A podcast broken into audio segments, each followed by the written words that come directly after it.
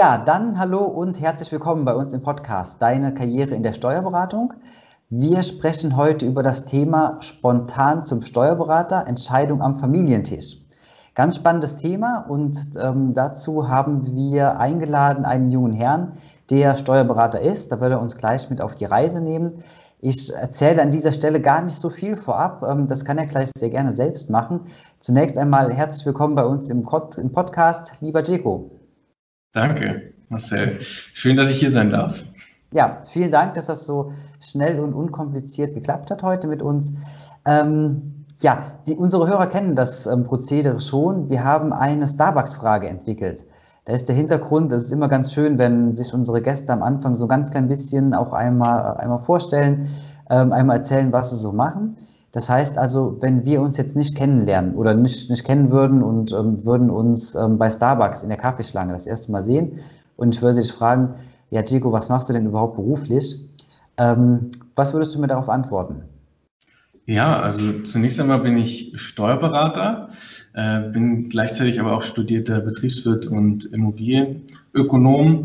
Und ja, wenn du fragst, was ich mache, ich habe viel mit Steuern und Immobilien zu tun.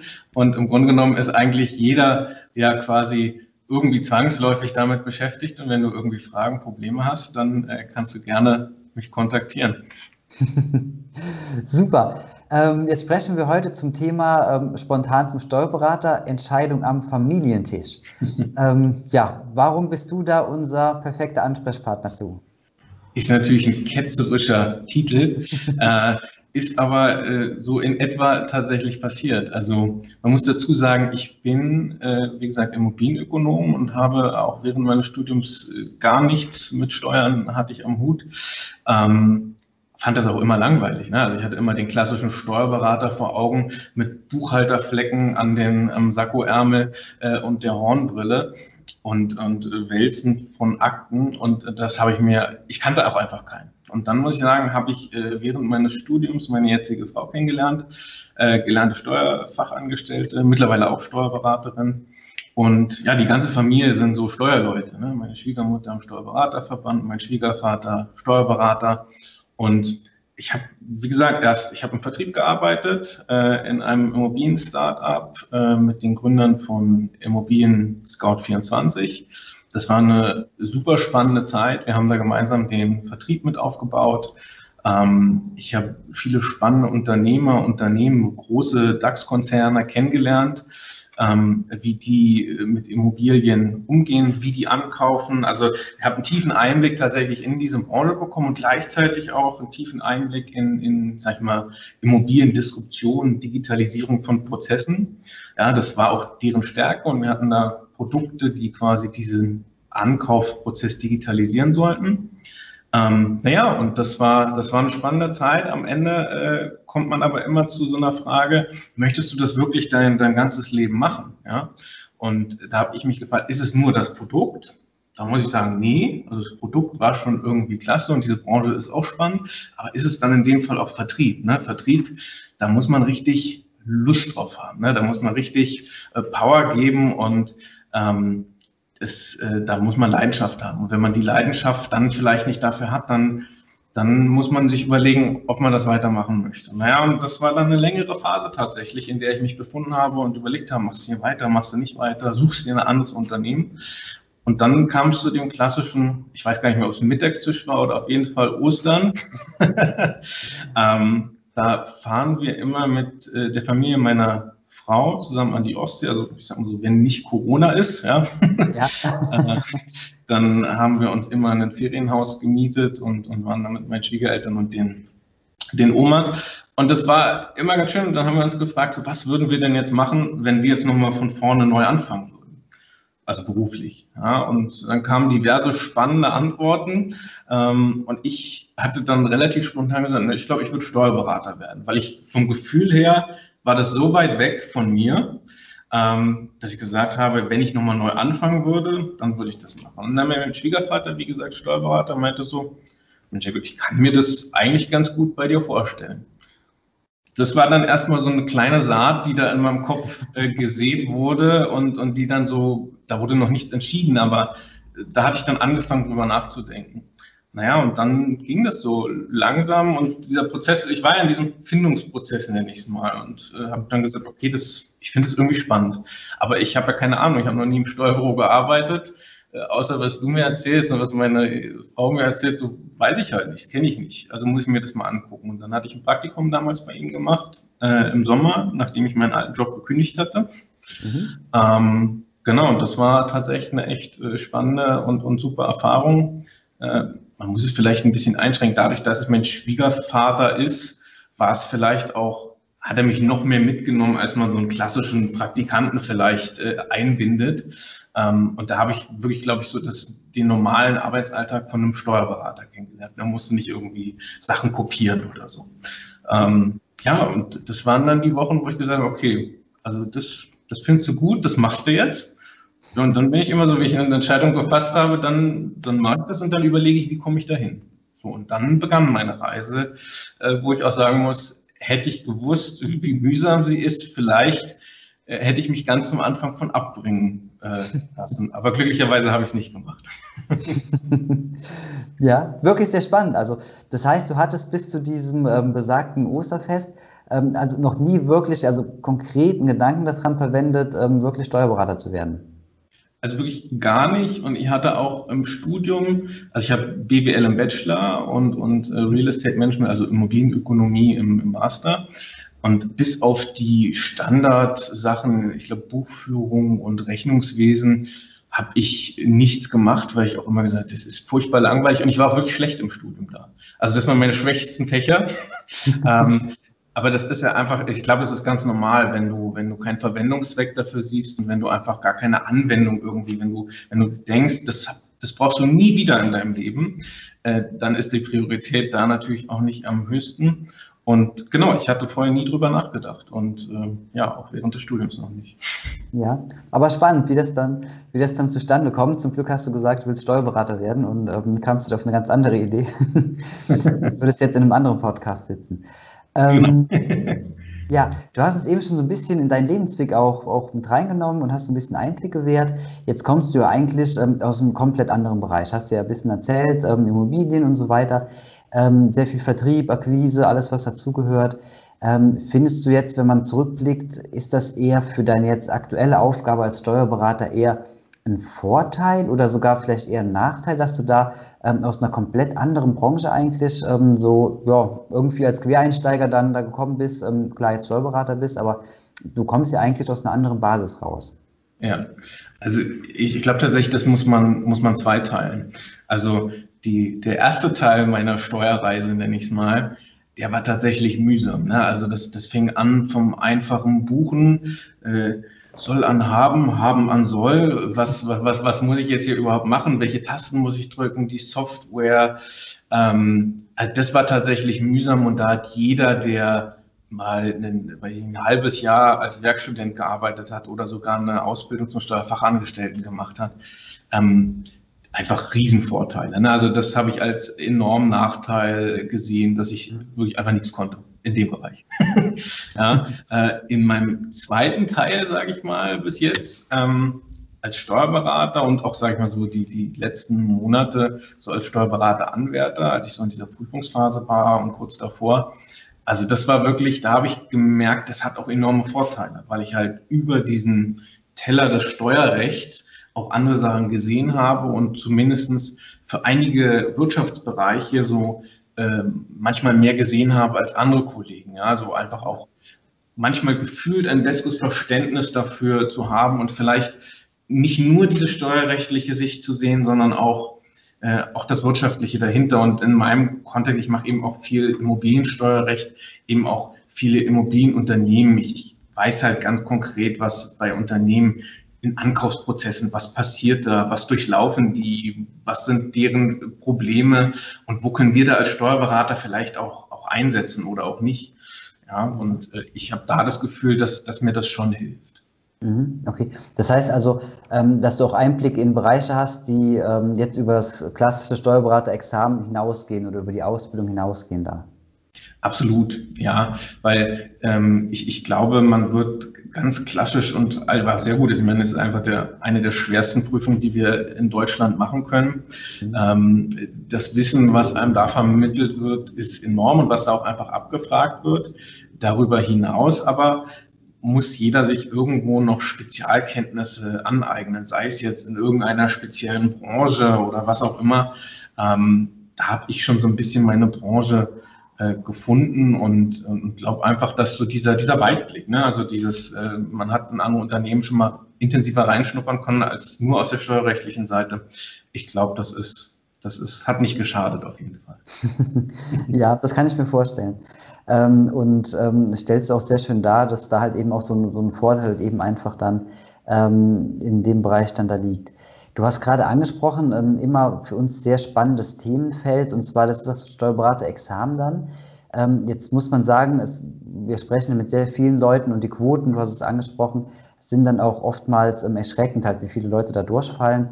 Und wenn man sich jetzt mal überlegt, ähm, wir haben schon mit Leuten gesprochen, die haben ähm, die Ausbildung gemacht zum Steuerfachangestellten, Berufserfahrung gesammelt, die Weiterbildung zum Fachwirt, Qualifikation geschrieben, bestanden, den Vorbereitungslehrgang zum Steuerberater ähm, und fallen dann durch die Prüfung durch. Ähm, jetzt kommst du ja wirklich aus einem ganz anderen Bereich. Ähm, wie hast du das damals gemacht? Weil das ist ja schon eine ähm, enorme Herausforderung, dann da in die Prüfung auch reinzugehen und das entsprechend umzusetzen dann. Mhm. Ähm, ja, ist es tatsächlich. Ich hatte auch enormen Respekt davor. Ähm, man muss aber auch ganz klar sagen, ich habe es nicht im ersten Versuch geschafft. Also ich habe einen zweiten Versuch äh, gebraucht. Beim ersten haben mir tatsächlich leider zwei Punkte gefehlt. Äh, das nagt immer noch so ein bisschen, äh, aber es ist so, wie es ist. Und dann habe ich es ein zweites Mal versucht.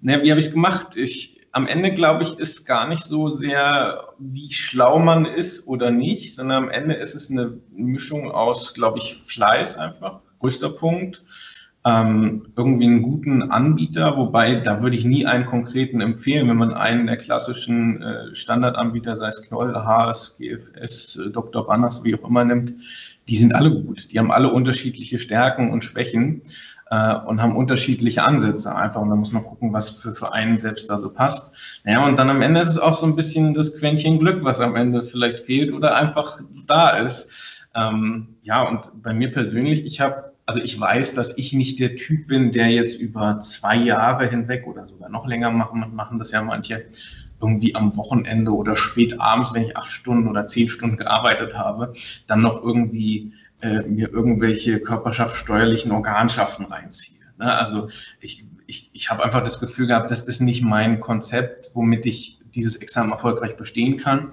Deswegen war für mich relativ schnell klar, dass ich so, so einen Intensivkurs im Blog machen möchte. Und da hatte ich damals so einen 15-Wochen-Kurs bei Haas gemacht. Und ähm, das fing tatsächlich bei vielen Basics an. Aber zu diesem Zeitpunkt auch so war für alle vollkommen klar, äh, das, das ist eine Masse an Stoff. Und äh, das muss man erstmal äh, bewältigen. Genau. Und dann ging das so, naja, und dann leider im ersten Versuch ganz knapp gescheitert und im zweiten habe ich dann tatsächlich keinen wirklichen äh, Theoriekurs mehr besucht, sondern hatte dann nur noch Klausuren geschrieben. Also es war dann wirklich mehr dann äh, Klausurentechnik. Man sagt ja immer so blöd Klausuren, Klausuren, Klausuren. Ähm, und man hat immer so das dieses Gefühl als Prüfling, gerade in der Anfangsphase, naja, aber ich kann doch keine Klausur schreiben, ich muss doch irgendwie erstmal was wissen.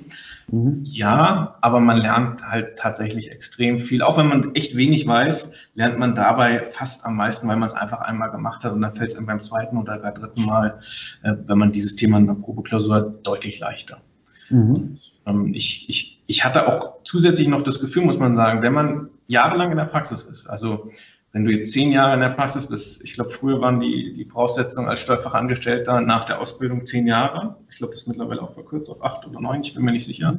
Ähm, dann bist du ein bisschen praxisversaut. Also dann hast du immer schon diese Lösung im Kopf, was ich vielleicht gar nicht hatte. Ich bin so ein bisschen dumm doof da vielleicht manchmal rangegangen und habe gesagt, okay, ich habe jetzt hier ein Schema gelernt, ich kenne das Ergebnis nicht und ich muss mich jetzt einfach analytisch da dranhangeln, äh, was sind die einzelnen Steps, was muss ich hier überprüfen. Und ich hatte das tatsächlich als, als Vorteil empfunden. Natürlich ein kleiner Nachteil dabei auch, ähm, naja, ich habe vielleicht keinen konkreten Anwendungsfall so im Kopf gehabt, wie jemand, der vielleicht schon zehn Jahre in dem Beruf gearbeitet hat. Also es gibt hier, glaube ich, gerade in diesen Berufen bei der Prüfung kein 100% richtig oder falsch. Es ist irgendwie immer individuell. Aber für mich, ich habe das als keinen großen Nachteil empfunden. Mhm. Okay, aber spannend auch, dass man ähm, äh, auch eben auf so einen Weg geht und dass du halt eben auch sagst, ähm, dann über die Klausuren, das ähm, war dann eben ein sehr, sehr gutes Vorgehen ähm, und hat ja im Endeffekt auch erfolgreich geendet dann. Genau. Gut, ähm, wir gehen nochmal gerade so einen kleinen Schritt zurück. Ähm, hatten ja jetzt so, einen, so, einen kleinen, ähm, so eine kleine Ausuferung genommen ähm, zu deiner ähm, Tätigkeit vor der Steuerberatung quasi. Ähm, du hattest mir im Vorgespräch gesagt, das fand ich ganz spannend und habe es mir auch aufgeschrieben gehabt, dass du zunächst versaut durch den Vertrieb, nee, durch den Verdienst warst, so versaut durch den Verdienst. Ähm, erzähl uns doch mal ein bisschen was darüber halt, was du damit meinst, beziehungsweise ähm, wie hier die Auswirkungen wirklich waren dann. Naja, man muss dazu sagen, äh, irgendwie als Uni-Absolvent, wenn du dann im Vertrieb arbeitest und irgendwie auch gar nicht so schlecht bist und die Zahlen gut sind, dann verdienst du einfach wirklich gut. Und wie alt war ich da? Anfang Mitte 20. Äh, und dann hast du auch ein Firmenauto, Handy und also ich sag mal so, also wirtschaftlich war das wirklich super, da, hat, da konnte man sich einfach nicht beschweren. Und dann hast du diesen Step, so du baust dir langsam auch irgendwie immer was auf, ne? Äh, irgendwie eine schönere Wohnung und dann fährst du irgendwie netter in Urlaub und auf einmal machst du, sag ich mal, diesen, diesen Cut, diesen bewussten auch und du weißt, du gehst jetzt in einen Bereich, wo du einfach weniger kannst oder fast nichts zum Anfang und dementsprechend natürlich nicht das verdienen kannst, was du vorher verdient hattest. Ne? Weil eigentlich bin ich fast anstrengender gewesen vielleicht als ein Azubi, ja, dem man, dem man vielleicht noch viel mehr bieten konnte als, als mich in dem Fall. Und ähm, ja, dann sind es einfach mal so handelsübliche ähm, oder branchenübliche Verdienste. Ich glaube, ich habe damals 36.000 Euro äh, verdient. Das klingt vielleicht gar nicht so wenig, aber ich habe das damals als super wenig empfunden. Ähm, und ja, aber das war der Start und ich habe mir aber gesagt, ist mir eigentlich auch egal. Dann ist das jetzt als erstmal so. Ich will ja was lernen, die Leute müssen irgendwie was beibringen und ich habe ein Ziel vor Augen. Und das war für mich deswegen okay, aber dieses Gefühl von äh, versaut durch den Verdienst vorher, das war schon, das war schon ganz klar da. Ja, ja. okay. Aber es ähm, kann man auch nachvollziehen, glaube ich, weil gerade im, ähm, im Vertrieb ist es ja eben wirklich so, dass man da auch relativ schnell einen ganz guten Verdienst sich aufbauen kann.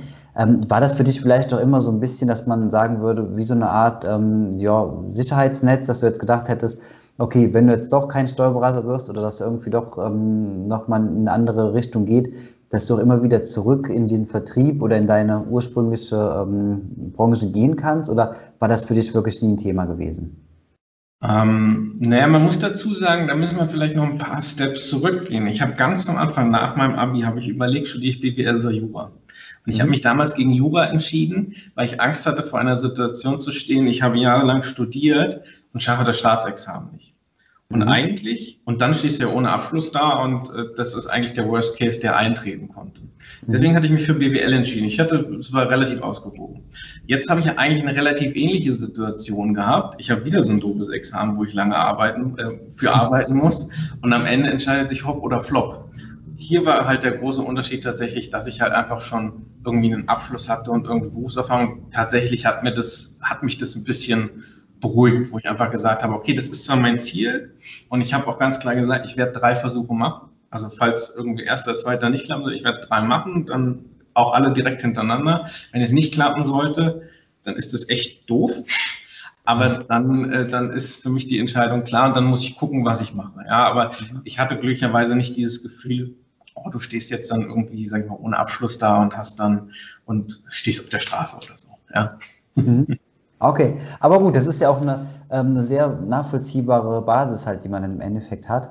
Und gerade halt, wenn du auch schon zum Karrierestart halt mit, mit einer ähnlichen Thematik dann zu kämpfen hattest, und ich denke, das kann jeder nachvollziehen, ähm, ist es natürlich dann ähm, auch irgendwo ein bisschen Sicherheitsdenken, wenn man weiß, okay, ähm, gesetztenfalls ähm, hat man irgendwo aber was, wo man ähm, wieder ganz gut unterkommen kann. Genau. Und ich muss persönlich sagen, ich, ich denke auch viel in Szenarien persönlich. So ist mein, mein Denkmuster, mhm. äh, privat und beruflich. Ich, ich überlege mal, was passiert, wenn. Und ähm, da war das tatsächlich auch genau so eine Abwägung. Und mich beruhigt es einfach generell, wenn ich einfach weiß, ah, okay, ich habe verschiedene Szenarien im Kopf, die eintreten können und dann habe ich vielleicht irgendeine Lösung, auch wenn sie noch nicht perfekt ausgearbeitet ist, aber ich habe irgendwas im Kopf, womit ich schon mal arbeiten kann. Mhm. Nee, genau, das ist ja auch dann. Ähm, hat sich ja hier gezeigt, ähm, ein guter Weg, das so, das so dann umzusetzen. ja, ähm, jetzt haben wir ein bisschen über deinen Lebensweg gesprochen. Ähm, jetzt ist natürlich dann die Frage, oder das interessiert uns natürlich dann, wie geht es jetzt bei dir weiter? Ähm, du hattest ja auch vor gar nicht allzu langer Zeit, wenn ich ähm, richtig informiert bin, eine neue Herausforderung angenommen. Wie sind denn deine Ziele jetzt aktuell gesetzt, beziehungsweise was machst du denn aktuell? Also ich war ähm, bis in den letzten Monat, bis April 21, äh, war ich äh, bei einer Kanzlei äh, in Berlin am Kudamm, die mich immer toll unterstützt hatten. Und naja, jetzt am Ende hat man sich natürlich gefragt, jetzt hast du den Berater, was, was machst du denn eigentlich? Und ich sag mal so, dieses Thema Selbstständigkeit, das, das war schon bei mir immer im Raum. Also ich habe gesagt, wenn ich den Berater mache, dann, dann ist das irgendwie das, das Next, also der nächste Step einfach, den ich, den ich angehen möchte.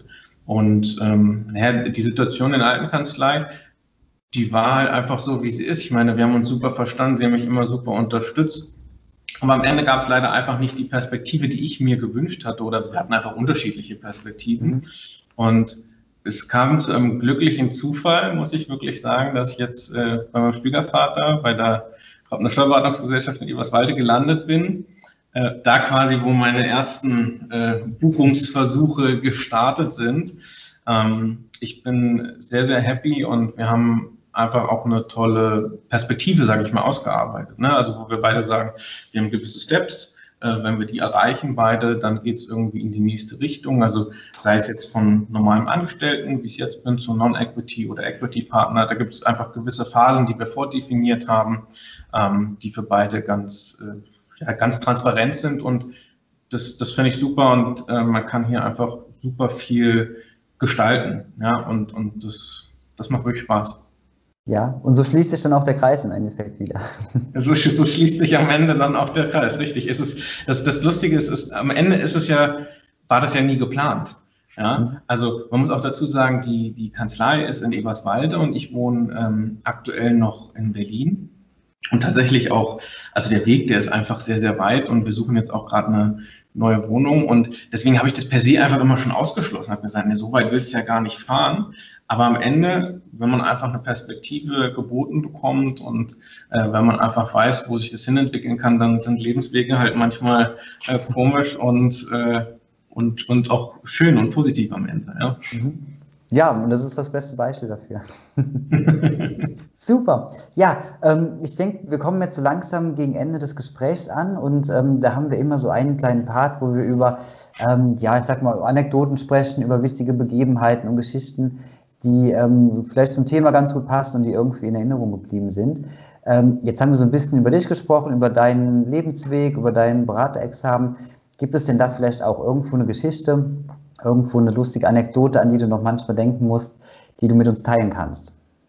Äh, tatsächlich relativ aktuell. Also als ich mein, mein Beraterexamen bestanden hatte in meiner alten Kanzlei, da hat ich einen Mandanten, äh, der hat immer mitgefiebert, aber klar, mal per Telefon, mal per E-Mail und so, und wie, wie schaut es jetzt aus bei Ihnen? Haben Sie bestanden?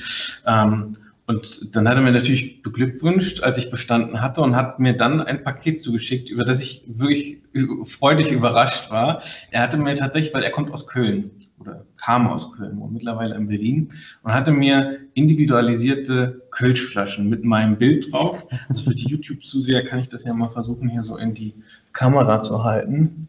Ja, ja genau, super. Genau. Ähm, wirklich auch mit dem Datum, als ich das äh, bestanden habe, mein Bild drauf und fand ich einfach eine der, der schönsten, lustigsten und anerkennendsten äh, Sachen, die ich auch von einem Mandanten, glaube ich, so bekommen hatte, weil das, er hat sich ja wirklich richtig Mühe gegeben, ne? das muss man schon sagen. Und äh, da habe ich mich wirklich gefreut. Ja, das kann ich mir vorstellen. Also an alle unsere ähm, Hörer auf Spotify und iTunes und ähm, ja, die kein Bild haben, also das lohnt sich wirklich hier auf YouTube zu gehen, um ähm, sich das einmal anzugucken. Wirklich eine sehr witzige Idee.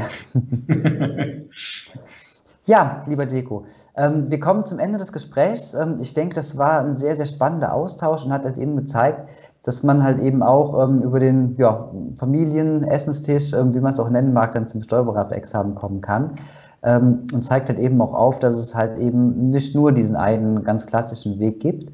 Von daher also vielen Dank dafür, dass du uns da hast ähm, teilhaben lassen an, deinem, ja, an deiner Vita, an deinem, an deinem Werdegang. Ich wünsche dir alles Gute weiterhin, viel Gesundheit natürlich, ähm, beruflich weiterhin viel Erfolg und ja, ganz sicherlich hört und sieht man sich nochmal. Super. Herzlichen Dank dir für das äh, tolle Interview. Sehr gerne.